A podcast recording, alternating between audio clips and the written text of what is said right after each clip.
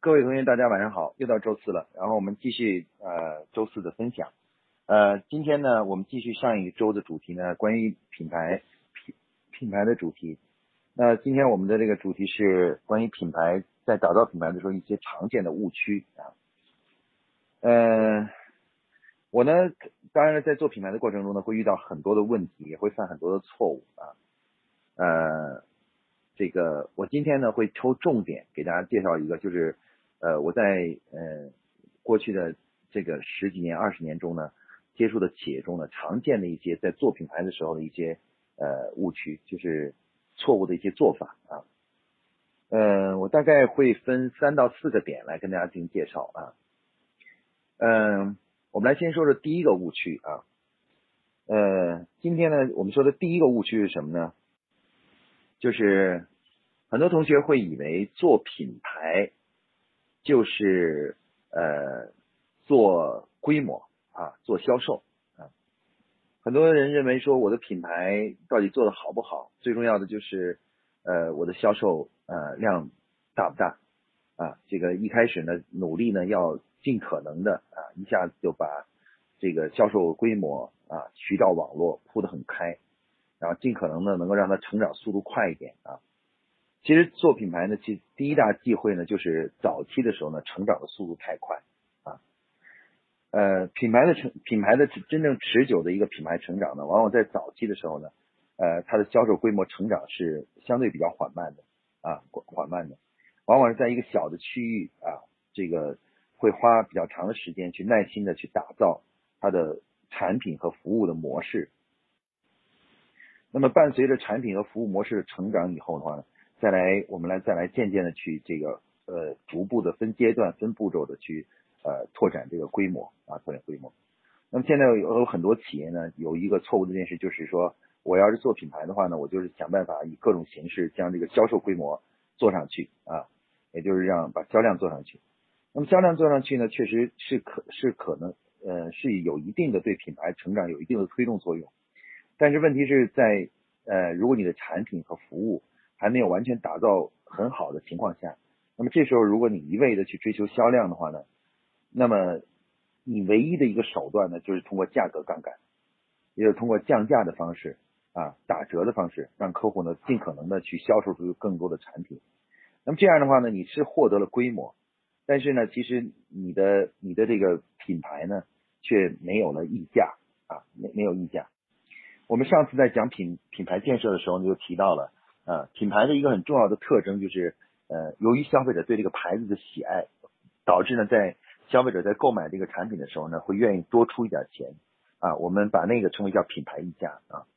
如果一个一个品牌一个产一个一个牌子，那么销售的呃有一定的销售，但是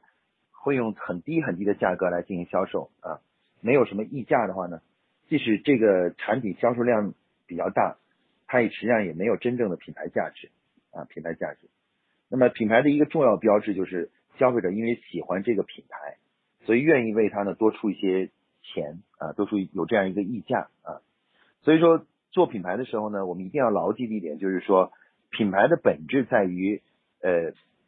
消费者愿意为品牌付钱，而不是简单为产品付钱。所以做品牌的时候，其实最难做的一点就是什么呢？就是要想办法能够让消费者接接受，呃，愿意为我们所创立这个牌子所传递的理念和这个精神的这种感受，愿意为它付钱。那么一个品牌做成功的时候呢，其实就意味着你的能够把这个溢价做起来啊，溢价做起来了。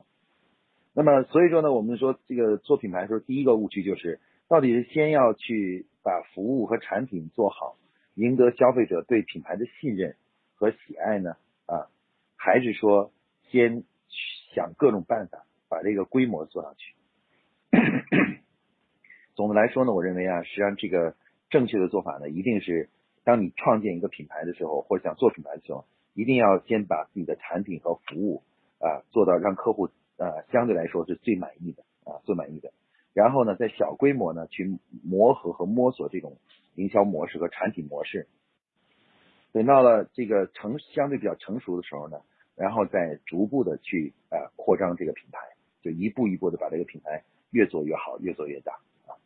那么我们可以看到，这个就是我在我们现在的很这个商商业这个领域里面，商业社会里面啊，有这样一些企业，比如说呃，我们就拿这个步步高啊，步步高这个企业呢是一个特别稳健的企业，他们做任何东西的时候呢，总是先从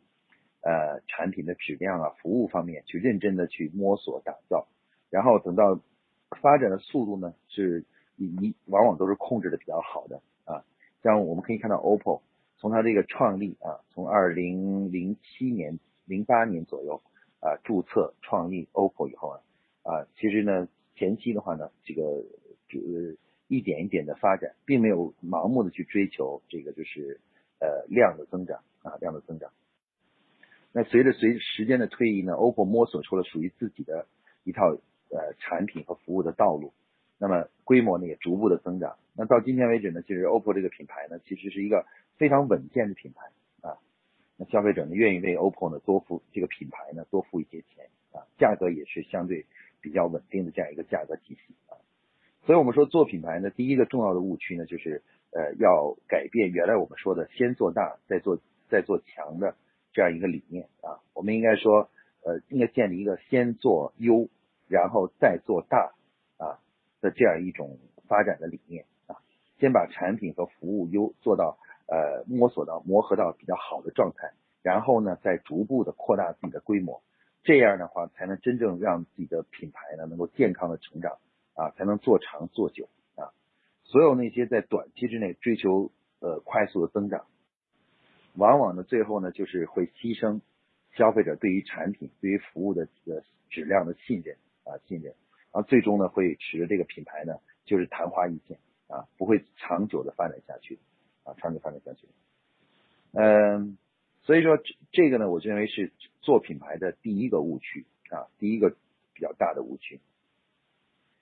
嗯，我们下面来谈谈第二个误区啊，我我认为的第二个做品牌经常容易犯的错误。很多人呢会把做品牌呢与打广告呢等同，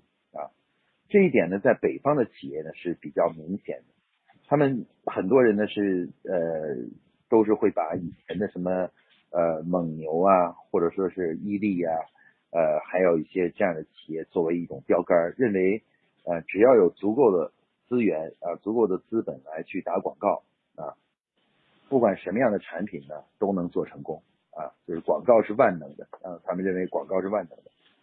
那么事实上呢，这个呢，因此的话呢，也有很多很多的企业因此而最终呢。呃，关门啊，倒闭啊，而不是就是说这个品牌没有做起来。像我们最近的这个恒大冰泉就是这样的啊，投入了连续几年投入了几十亿、近百亿的这个广告传播费用，但是呢，没有认真的去研究产品啊，没有认真研究，以为只要是通过广告宣传，老百姓就会认为你的你的产品可以卖的贵一点是值的，但是却又发现最后发现呢，无论你的广告做多少广告，消费者仍然是不买账啊，不会接受。接受你的这个，如果你的产品很一般的话，消费者仍然不会接受的啊。其实大家可以看到冰恒大冰泉这个情况，就是打了那么多的广告，却这个完完全没法没有什么成长的空间，然后最终被农夫山泉最后彻底打败啊。所以说呢，这个我们说做品牌的第二个重要的误区就是什么？就是简单的将广告等同于做品牌，认为说如果没有很大很大的广告费用。啊，没有很多投广告的钱，就没法做品牌啊。这个想法是完全错误的啊，完全错误的。之之前呢，我曾经打过一个比方啊，我说一个企业这个做品牌的时候呢，我们打一个比方是什么呢？就是呃，产品、广告还有服务，就好像我们在和面的时候啊，这个呃，这个和发面的时候那个原料啊，面、水还有发酵粉。那么广告呢，其实就相当于发酵粉，产品呢就是面，然后水呢就是服务。那么这三者呢要比较有机的结合，最终呢才能获得最好的效果，发面才能发的最好啊。那么有的时候我们一味的认为只要有发酵粉，没有面，没有水，光是发酵粉，那肯定这个面是发不起来的，对吧？所以我说呢，广告其实是一个催化剂，催化剂。它往往是当你的这个产品和服务做得很好，非常有特色，得到消费者的认可和喜爱之后，然后再赋予广告的话呢，它这个品牌呢成长的就比较健康，比较快速啊。相反呢，如果前期呢不对对产品没有认真的研究，而一味的 想通过广告来快速的获得呃品牌的认同和成长的话呢，这是一个非常大的误区。而且这样呢，往往会导致一些企业呢这个在前期呢严重的亏损啊，由于大量的投放广告，然后最后严重的亏损，最终导致企业呢就是半路呢就夭折了啊，因为资金流断了啊，现金流断了。那我我们现在很多企业呢也是面临的这种情况，就是所以这一点呢是一个非常呃要注意的一个误区啊。有很多同学曾经问过我一个问题，说王老师，我们在现在这个时代，如果想做一个品牌，我到底需要多少准备多少钱啊？准准备多少钱？那这个钱怎么用？那实际上呢，我我们研究发现呢，就是其实早期的话呢，你如果创立一个品牌的话呢，投入的主要的费用呢，就是呃。其实是一个新产品上市的一个试点的这个费用啊啊，一定量的产品在一定量一个区域里面不断的去磨合产品和服务啊价格之间的相互关系啊嗯，争取能够建立起消费者的口碑啊，实际上这个费用是主要做这个事情，而不是去用广告提高这个知名度的。所以如果从这个角度上看的话呢啊，基本上比如说你现在有三百万的现金，其实就可以考虑去做一个品牌。啊，做一个品牌，那么未来呢？等以后呢，你一旦把这个产品服务弄好了，获得了一定的忠诚客户以后，你就可以呢，就是这个什么，就是呃，在这个商业在一边经营的过程中呢，一边一边呢，这个来这个丰富自己，然后呃，等资本充实以后呢，再开始打广告啊，就开始进行打广告啊。因此的话呢，就是。大家一定要注意这一点，就是说，要想真正做一个真正的品牌啊，这个品牌，这个次序呢是非常重要的啊，切不可能在开始的时候呢，明知自己的产品没有特色啊，就服务也没有什么特色的情况下，就拼命的去动用广告这个催化剂，那这样的话呢，就会造成巨大的损失啊，入不敷出，最后最后呢，可能会导致前期这个品牌呢走了一半的时候就就夭折了啊，这样的企业可以说每天啊，就到现在在中国每天。都有都在发生啊，都在不断的出现这种情况啊，这种情况，所以这是一个非常有大的一个误区啊。那么下面我们来谈谈第三个误区，第三个误区是什么呢？就是呃，很多人认为呢，就是做品牌呢，其实呃是这个方法呢是很简单的啊，就是无非就是弄一个产品有特色产品，然后弄一个很好的包装。然后弄一个开一个店，或者是弄一个在线上上线，然后去进行销售就可以了啊，就可以了啊。觉得这样一做，哎，品牌就就肯定起来了，慢慢积累一段时间，品牌就起来了啊。啊，事实上呢不然啊，事实上不然。那么呃，事实上想要成功的、有把握的去成就一个品牌呢，是需要掌握关于品牌建设的一整套的专业的知识和方法论的啊。在前期呢，要做好品牌的定位，做好这个品牌的发展规划和管理的手册。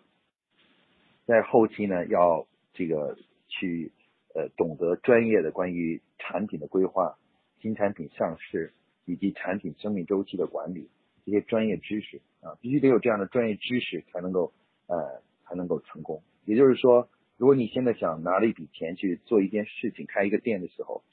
那我建议呢，你先去学一学，先去了解一下啊，从零开始做品牌怎么做啊，怎么样去这个步骤是怎么样的，怎么样排布这个时间，排布这个工作内容，有哪些工作要做，以及包括呃这个呃资源是怎么样分布的，就是自己有限的资源是怎么样分布的，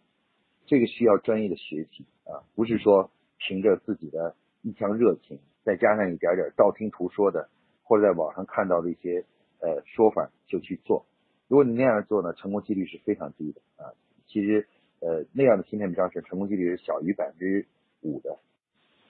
换句话说，如果你有三百万，你不做任何学习的工作，然后就去开一个店或者做一个品牌的话，那么我如果不经过任何专业学习的话，那我就个人建议你还不如去澳门去赌赌钱，因为赌钱的胜率呢比这个比这个还要高啊，就成功的概率还要更高一些啊。那么你要想让这个自己做这样一个品牌创业，呃，做一个新品牌，呃，要想成功概率高呢，很重要的就要去学习专业的呃做品牌的一些专业知识和专业的方法和流程啊。然后学完了以后的话，你就提高了什么呢？成功的概率啊，成功的概率。所以这个呢，大家一定不能去图省事儿，觉得哎呀，我觉得那样太耽误时间啊。呃，古语说得好，磨刀不误砍柴工啊。这个如果不去做好这个准备，就开始这个呃把资源投出去的话，那等于是就会就是等于是就会打水漂，最终呢就是会血本无归的啊。就是我们在我们公司楼下的这条沿江路上呢，每个每隔三个月呢就会诞生很多很多新的店，原来的老的店呢就关门了啊。其实大家可以看到每一个店的装修啊。诞生啊，其实都要投入很多钱的，几十万呐、上百万的这样各种资源的。但是几乎每三个月，这个地方就会诞生，有些店就关门了，然后新的店又开始了，然后就是不断的在这更迭。为什么是这样呢？就是很太多太多的人，就是抱着什么呢？抱着说，哎呀，我只要有钱、有热情，稍微有一点专业知识，呃，就是产品的专业知识，我就可以去去做一个品牌或做一个小店了啊，创建一个什么东西了。啊，大绝大多数人在这个过程都会失败啊，因为这个工作是在现有的商业环境下呢，不是靠热情就能够成功的，必须要去学习专业的知识啊，专业知识学习，因为你的对手呢都是已经开始越来专业水平越来越高啊，所以光靠你的经验，靠你的热情，靠你的一点点的对产品的专业知识是远远不够的啊，远远不够。那怎么样去做品牌？它有一套系统工作方法，一定要去掌握这个方法，再开始做，要这样才能提高你的成功的概率啊！否则你的成功概率这么低，其实做起来的话，风险对对对所有人来说风险是极大的！我们有时候经常听到一些呃网上的一些说，哎，某某某企业又成功了啊，又成功的把它做起来了啊，大家就觉得，哎呀，你看啊，这么容易啊！这个每个行业都每隔一段时间就有一个东。有一个人成功了啊！大家要知道，每一个这样的成功都是建立在几千个失败的同类型的失败的企业的基础上，然后最后才出走出来的啊。而那些失败的，呃，走到一半就走不下去的，呃，由于他们失败了，所以也没有人去报道他们，也没有你也不知道，所以在你眼中好像看起来似乎哎呀这么多成功啊，成功的企业啊，就都都成功了。你每每隔一段时间就有一个什么品牌冒出来，黑马出来啊，但实际上呢，这是一个呃非常残酷的一个淘汰的过程啊，能出来几个幸运儿啊，就有几个幸运儿，虽然他们自己也也是呃也是做了自己的努力啊，总但是总的来说运气还是非常重要的，因为跟他们同时同样做这样的事情的人有很多，最终呢，其实到最后呢都是呃都已经去呃夭折了夭折了。所以说，我们说的新产品像是误区的第三个呢，就是什么呢？就是呃，一旦你要想去转而去做品牌的时候，一定要去先学习一下关于品牌的专业知识、专业的工作方法和流程，不要呢去以自己的经验或者常识去做这个事情。这个呢会帮助你呢大大提高了这个新产品呃就是品品牌呢成功的概率啊，成功概率啊，不要千万不要呢就是凭着一时激情和冲动。凭着经验去做事情啊。好，那这个呢，就是关于我给大家提的第三个误区啊，就是要去注意的啊，注意。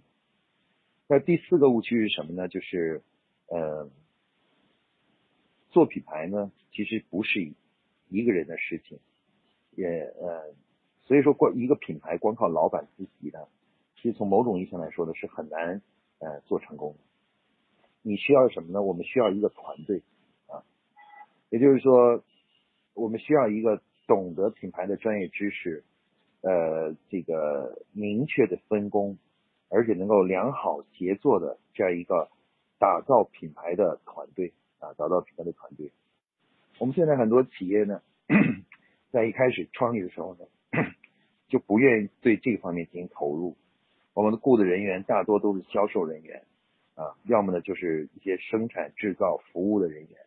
啊。我们喜欢雇这些执行类的人员，然后我们不太愿意去雇这个进行品牌的策划呀、呃发展策划的这些人员啊。但事实上来讲呢，品牌的成功呢是需要一个团队的啊，它需要有优秀的市场人员、优秀的销售人员和优秀的研发人员和优秀的制造人员，总体整合在一起，才能真正成就一个品牌啊。任何一个点上啊，假如说呃出了问题的话，其实品牌都会夭折在路上。那么我们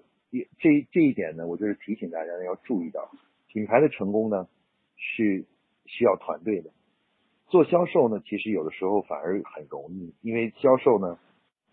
比如说你靠关系啊，你在某某某客户那里认识一个高管，或者认识客户的老板，啊，跟他拉了关系，拉了这么多年，也许你可能一下子一个销售单就拿下来了，对吧？啊，也就是说，这个有的时候靠个人的力量，靠个人的关系，啊，就就能成功了。但是呢，如你想把一个东西做成品牌的话，靠这样的关系什么的都是无法实现的。它必须要品牌和销售的最大的不同就在于，品牌不是一个可以用投机的方式来打造的，品牌必须是按照按照规规矩矩的方式啊，一步一个脚印的，才能做出真正的品牌。换句话说，没有品牌是可以通过呃跟风啊、投机啊就能够能够成长起来的啊，能够成长起来。那因此的话呢，既然如此的话，就需要呢做品牌的时候呢，不能依靠老板个人的力量，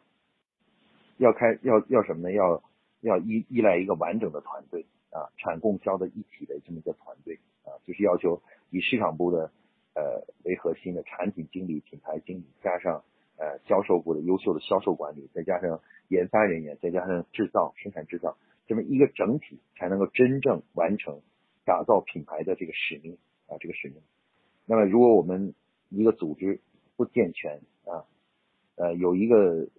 地方水平很低啊，有的可能是制造水平很低，质量管理的水平很低，或者是销售的水平很低，或者说是研发的水平很低，或者说是市场人员的水平很低。任何一个水平如果低于平均值的话，品牌就无法成功了。换句话说呢，做品牌呢，其实就是一个木桶理论啊。这几个核心的专业板块啊，市场、销售、研发、生产啊，还甚至也包括财务啊，就好像是木桶的很多块板。那么木桶木桶到底能装多少水，并不决定于最高的那块板，而是决定于你最低的那块板。呃，所以你要想做品牌就是这样的，做品牌就要求你必须，品牌就相当于这个木桶能装的水，啊，那么你要想真正把一个品牌做起来的话，你必须把每一个板块都要达到一定的水平，而且他们是均衡啊，一个是均衡的。那呃，所以说呢，我我这这一点呢，我想提醒大家就是什么呢？就是做品牌呢，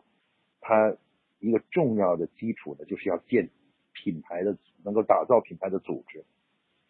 啊。所以这就需要大家呢，在前期做品牌的时候要考量、考虑一下，怎么样能够把这几个打造品牌的一些专业模块都要把它健全起来啊，健全起来。如果说你有点钱，然后有一个想法，然后但是只有一两个人、两三个人，然后你就说，哎，你去打造一个品牌出来吧，我可以告诉你，你就不用想了，这个成功概率几乎是零，几乎等于零，因为品牌。打造的过程中最难的就是怎么样能够把公司的所有的板块啊，生产制造、质量控制，然后宣传推广、销售，能够做到同等的水平啊，然后让它能够同步提升，这是品牌成就品牌的一个关键之关键啊。所以说呢，要想做好一做好一个成功的品牌呢，必须要在前期呢注重设定一个正确的组织结构，就是做品牌的组织结构。我们现在很多企业之所以做了很多年，呃，从骨子里头呢还是在做销售或者是在做产品的一个重要原因，就是我们忽视了任何一个成功的事业，它是背后要有一个合理的、科学的组织的支撑。如果我们的组织架构就是有缺陷的啊，就是不完整的啊，在某一个领域就是缺失的，那么嗯，我们要想打造出品牌呢是非常困难。啊，非常非常困难，这也是现在中国很多企业的一个现状啊，就是做了很多年，万一也在过程中呢，也某些年也想着说要做品牌，但是做一做，做了很绕绕了一大圈回来，到最后还是在做销售，还是在做产品啊，没有什么品牌溢价打造出来。原因是什么呢？也其中一个重要的原因是我们的组织结构还没有设计出去打造一个品牌。我经常打一个比方，就是说。呃，一个组织的结构呢，就好像我们人体啊、动物的身体的结构。比如说人类，无论我无论你有你怎么卖力，你怎么使劲，最终呢，你都没法靠自己的力量直接飞到天空上去。原因是什么呢？原因就是你的身体结构不对。你之所以不能像鸟儿一样，鸟儿一样很迅速的飞到空中去，原因是你的身体结构设计从骨子里面就是在陆地上生活，它并不是能飞上天的东西。你要想有一天啊，记得以前的时候在研究飞机的时候，有天突发奇想在自己身上装一个大翅膀，装一个大翅膀，想通过使劲的摇动翅膀就让自己飞起来，结果最后结果发现没有一个人能成功的啊，没有一个能成功的。原因是什么呢？其实你的身体结构就是这样的，你的结构设计就是在陆地设计，所以组织组织的架构啊，正确的组织形式和组织架构，以及对组织中每一个岗位、每一个部门的这个分工清晰的分工啊，是成就品牌的另外一个重要的必要条件。如果你的组织没有形成就是以品牌为核心的这种管理管理模式的话，你要想打造品牌呢，是千难万难啊，千难万难。我们现在很多企业仍然是停留在，呃，几乎整个公司中百分之八十人都百分之八十人都是销售，啊，做销售的，啊，然后没有市场人员，啊，研发也没有，然后呢就是一个生产，生产一个东西出来就卖给卖给客，由销售人员用各种方式卖给客户。那以这种样的组织结构想去打造品牌几乎是不可能，啊，因为它不满足品牌成就品牌的基本条件，啊，基本条件。因为品牌实际上是一个对于商业活动来说是一个完美的作品啊。当你能够把一个品牌塑造出来，得到客户的认同和夸赞，然后愿意为你多付钱的时候，就相当于你打造出一个作品。而这个作品呢，需要很多种不同的智慧、原材料的供的的介入啊，这个市场、销售、研发、生产、质量控制啊等多方面的这个因素组合在一起。才能把这个作品给打造出来，也就这个品牌打造出来。一旦其中有一个是缺失的，那你这个品牌由于缺了这种这种材料的话，这几乎是不太可能真正能打造出一个品牌来啊。因此说，品牌呢，其实相对于产品和销售来说呢，打造品牌的难度呢，相对来是更复合、更难。它需要的要素呢，元它需要的要素呢更多元化啊。坦率说，销售有的时候需要一点，只要有一点运气，有一点关系。销售就能成功，就能把东西卖出去，对吧？但是你想靠这个一点关系、一点运气，就想把品牌做起来，几乎是不可能啊，概率几乎为零啊，几乎为零。所以说呢，第三、第四个误区呢，我给大家介绍就是一定要注意啊，成就品牌的一个重要的就是呃条件，就是要打造出一个呃完整的、正确的组织架构。那以上呢这四个呢，就是我今天给大家讲的这个关于。品牌在做品牌的时候啊，我们中国的很多企业的常见的四个核心的误区啊误区啊，就第一个呢，就是到底是先做大再做强，还是先做优再做大啊？这是一个呃很重要的选择啊选择。第二个就是不是有资本能打广告就能做品牌啊，资本不代表了能代表了品牌。第三个呢，就是专业。品牌建设是有专业方法的，不要老是凭想着凭着自己的经验就去做品牌，那样是肯定成功不了。第四个呢，就是什么呢？品牌呢，对品牌的基础是组织结构。如果我们的组织架构是没有设定好、没有弄好，人员没有到位的话，就是相关人员到位的话，想要打造品牌呢，也是非常困难啊。那么以上这四个误区呢，是我在多年的实践中呢总结出来的一些呃。影响了我们很多企业打造品牌的一个重要的几个误区啊！如果大家能够在以后在做想自己做品牌或者是创业的时候呢，能够注意到这几点的时候呢，会大大的提高你的创业的成功几率啊！成功的几这样的话呢，呃，从某种意义上来说呢，呃，大家呢就是成功的概率呢就会大大提高啊！那如果你能够一开始就注意这几点，避开这个几个问题啊，能按照正确的思想去做呢，那就是会。呃，帮助你能更好的走向成功。呃，关于这些有些专业知识学习呢，以后大家愿意的话，可以到参加我们夸克书院的这个呃品牌管理的专业专业的学习班啊，来去学习这些专业的方法，包括组织架构该怎么设计啊，几个人呢干什么呀，这些都可以在这个班中呢得到学习啊。如果大家有有有志气去做自己的品牌啊。希望呢大家可以参加这样的学习啊。好，今天呢关于今天这个主题呢，我就给大家讲到这里啊，谢谢大家，大家晚安。呃，胡同学提了一个问题啊，就是关于这个呃怎么打造自己的这个品牌的这个呃竞争壁垒啊竞争壁垒。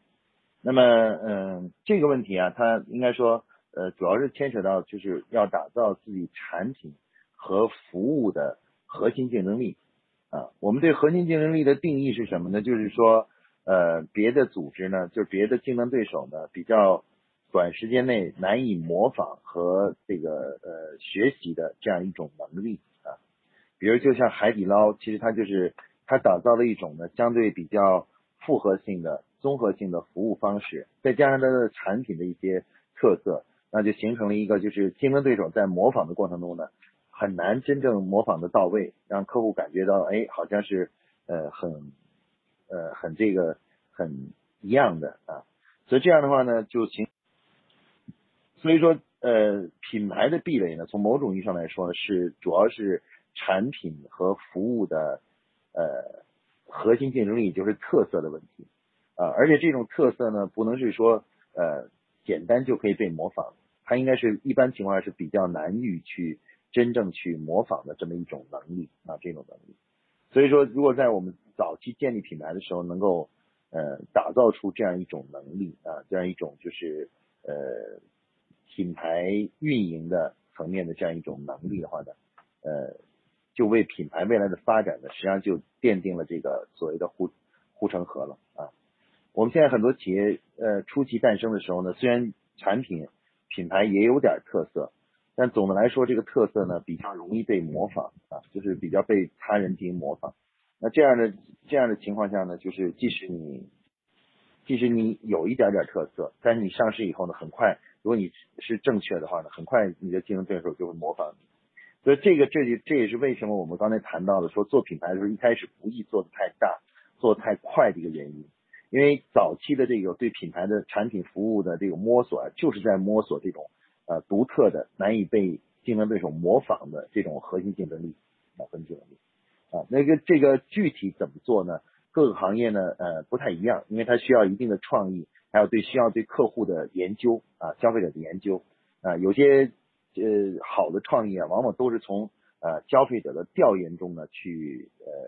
发现的啊，就发现了哎，通过消费者调研发现原来呃某一个行业其实还有一个很大的一个问题啊，一直没有满足客户的需求。那如果你能认真的找到这个需求，然后把它转化成自己的一种能力啊，并且呢，就是尽可能的把它做到。呃，认真的设计，能够做到克服一些困难来实现它啊，那么这个就会成为你的竞争壁垒。事实上，我们一般来说呢，在打造这个所谓的壁垒的时候，就是品牌的壁垒和或者核心竞争力的时候呢，呃，你如果你在打造这种能力中的过程呢，越困难，它的那个防御性就越强啊，就你打造起来越费劲啊，克服了很多困难，你克服的困难越多，它就越难被。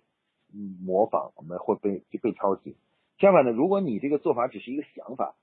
然后其实在实际操作中并没有遇到克服什么困难的话，那我可以告诉你，你这个就不能成为核心竞争力，因为它很容易被模仿啊。因为只要你一出来，大家一理解了你这种想法的一些特色和那个想法的那种那种特色在哪里的时候，很快就会有人去模仿你。